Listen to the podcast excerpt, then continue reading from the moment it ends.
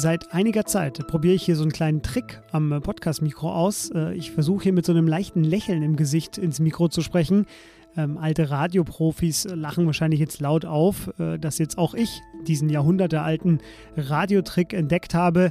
Ich finde es gut, denn man hört sofort, es ist jetzt auch bei mir angekommen. Und damit herzlich willkommen zu einer neuen Folge von Was Jetzt, dem Nachrichtenpodcast von Zeit Online. Es ist Donnerstag, der 3. Juni. Sie sind beim Nachmittagsupdate und mein Name ist Fabian Scheler. Meine beiden Themen heute, das ist zum einen die Frage, wie eine Koalition funktionieren kann, in der sich acht teilweise grundverschiedene Parteien gefunden haben, denn das ist jetzt in Israel der Fall. Und beim zweiten Thema, da geht es um ein Urteil des Europäischen Gerichtshofs, der heute Deutschland dafür verurteilt hat, dass zu wenig unternommen wird gegen schlechte Luft in deutschen Innenstädten. Damit legen wir los. Redaktionsschluss für diesen Podcast ist 16 Uhr. Das, was Sie hier hören, das ist der Kaiserdamm in Berlin. Es ist eine der meistbefahrenen Straßen der Stadt. Wenn Sie vom Westen in die Stadt reinfahren, Richtung Alexanderplatz oder Brandenburger Tor, dann sind Sie ganz sicher schon über diese Straße gefahren, teilweise achtspurig nach Berlin rein und raus. Damit ist diese Straße aber auch Teil eines Gerichtsverfahrens gegen die Bundesrepublik Deutschland, in dem heute das Urteil fiel. Deutschland wurde verurteilt. Der Europäische Gerichtshof EuGH, der sagte am Vormittag, Deutschland breche das EU-Recht, indem es zulässt, dass in vielen Städten die Stickoxid-Grenzwerte erheblich überschritten werden. Es geht dabei um die Jahre 2010 bis 2016 und das Verfahren gegen Deutschland, das begann schon 2018, als die EU-Kommission Deutschland verklagt hatte. In 26 deutschen Städten wurden nämlich der für die gesamte EU geltende Grenzwert überschritten und Deutschland hat einfach keine geeigneten Maßnahmen ergriffen, um dem was entgegenzusetzen. Die Luft in deutschen Städten ist oder war also viel zu dreckig. Was bedeutet dieses Urteil nun? Das frage ich den freien Autoren Lukas Scheid. Hallo Lukas. Hi. Lukas, welche Strafe droht Deutschland? Was sind also die Folgen aus diesem Urteil? Also erstmal gibt es keine äh, konkrete Strafe. Also es, Deutschland wird nicht zur Kasse gebeten, es gibt auch keine Sanktionen, aber Deutschland muss nachbessern. Ähm, Deutschland muss weitere Maßnahmen ergreifen, um die Schadstoffbelastung in den Städten weiter zu verringern. Das, was sie bisher gemacht haben, reicht eben nicht aus. Ähm, das ist eben die Konsequenz aus diesem Urteil. Seitdem dieses Verfahren begann, hat sich ja in Deutschland auch einiges getan. Es sind nämlich mittlerweile nicht mehr alle Städte über den Grenzwerten. Ähm, wie viele sind das denn noch und warum sind es die anderen nicht mehr?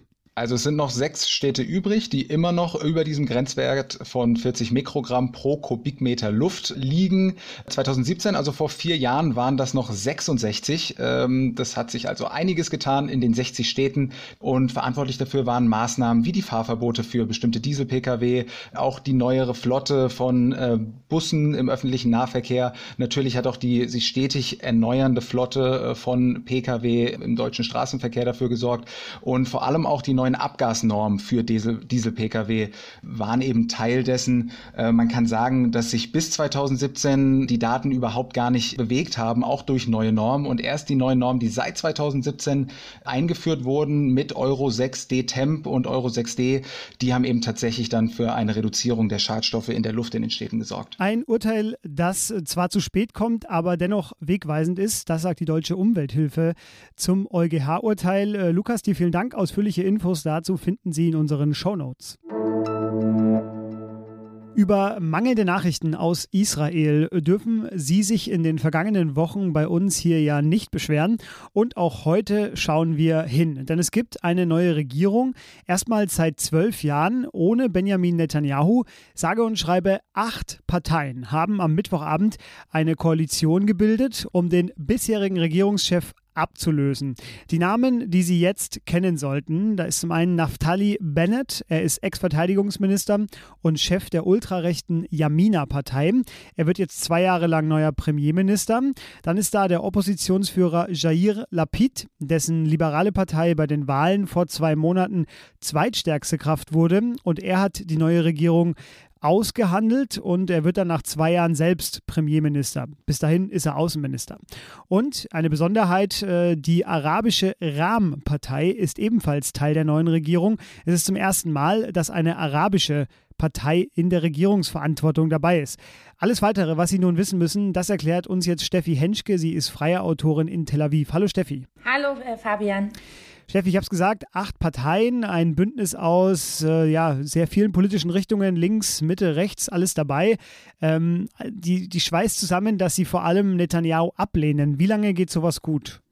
Erstmal muss es wirklich ähm, offiziell zustande kommen. Also die Knesset, das Parlament, muss da noch das bestätigen, äh, Anfang der Woche. Aber auch jetzt gibt es schon ja, Unsicherheiten, ob äh, alle auch wirklich dabei bleiben. Das zeigt, wie fragil dieses Bündnis ist. Und diese Gruppe schweißt einfach zusammen, dass sie ähm, den Wandel bringen wollen, dass sie das Ende ähm, der Amtszeit von Netanyahu ähm, bringen wollen und eine handlungsfähige Regierung herstellen wollen. Ich habe es auch gerade schon gesagt, erstmals ist eine arabische Partei äh, Teil der Regierung. Bennetts Stammwähler wiederum sind äh, ultrareligiöse Siedler. Er selbst ist auch gegen einen palästinensischen Staat. Da kommen also sehr viele verschiedene Interessen zusammen. Ähm, jetzt nerven wir dich schon seit Wochen mit der gleichen Frage. Ich stelle sie trotzdem nochmal. Was heißt das denn jetzt für die Nahostpolitik der künftigen Regierung? Das gibt ja nicht nur äh, im Rahmen, die, die natürlich für einen palästinensischen Staat ist und für die Zwei-Staaten-Lösung, sondern es gibt ja auch ähm, Meretz und Abu Da, zwei weitere Parteien, die da ganz anders politisch liegen als ähm, Naftali Bennett's Partei Jemina. Aber im Fokus steht jetzt erstmal die Innenpolitik, also diese massive Krise, eine handlungsfähige Regierung herzustellen. Und man muss auch sagen, die Freude ist gerade auch bei Anhängern von Avoda und, und Meretz groß, dass es endlich ähm, eine Koalition, wie gesagt, die Regierung muss erst ähm, bestätigt werden, aber dass es eine Koalition gibt gegen Netanyahu, einen Anti-Baby-Block, dass der sich tatsächlich gefunden hat und dass eben auch Parteien wie, wie Avoda und Meretz und Rahm dabei sind. Also nach der vierten Wahl in zwei Jahren ohne deutliche Mehrheitsverhältnisse ein weiterer Anlauf, um Israel-Regierungskrise zu beenden. Steffi, wir werden vermutlich noch häufiger von dir hören. Äh, vielen Dank aber für den Moment. Danke dir, Fabian. Was noch? Vom Regen hatten wir jetzt ja eigentlich genug im Mai, so zumindest war meine Wahrnehmung. Aber hat es Sie nicht auch schon mal brennend interessiert, wo landen eigentlich die Regentropfen, die neben mir runterfallen und dann äh, in die Erde versickern? Das ist auch eine spannende Frage. Und äh, für die USA gibt es da jetzt eine Antwort oder eine Art Antworthilfe. Denn bei einem Datenprojekt, bei einer Datenvisualisierung kann man einfach auf einer Karte einen beliebigen Punkt in den USA auswählen. Und dann wird äh, sehr schnell mit einem Grafikmodell berechnet, welchen Weg dieser Tropfen dann nimmt. Ich habe das jetzt ein paar Mal ausprobiert für New York, für die Rocky Mountains und für Kalifornien. Und ich kann Ihnen sagen, Rom war nie das Ziel. Den Link zu dieser Visualisierung finden Sie natürlich wie immer in den Show Notes. Und das war was jetzt für heute. Redaktion und eine große Hilfe bei der Produktion war mir heute Ole Pflüger, der hier im Hintergrund geackert hat, damit diese Sendung auch wirklich erscheinen kann. Was jetzt zeit.de ist unsere Mailadresse für Kritik, für Fragen, aber auch für Hinweise zur Sendung. Außerdem geht es ja morgen früh schon weiter mit einer neuen Folge von uns. Dann geht es unter anderem um eine Vorschau auf die Landtagswahl in Sachsen-Anhalt. Bis dahin schalten Sie ein, wir würden uns freuen. Ich bin Fabian Scheler und sage Tschüss.